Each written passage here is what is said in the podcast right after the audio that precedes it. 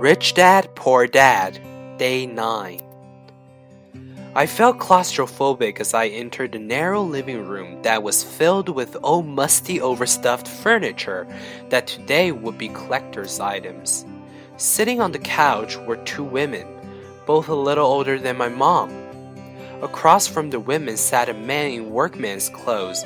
He wore khaki slacks and a khaki shirt, neatly pressed but without starch, and polished work boots. He was about 10 years older than my dad. They smiled as Mike and I walked past them toward the black porch.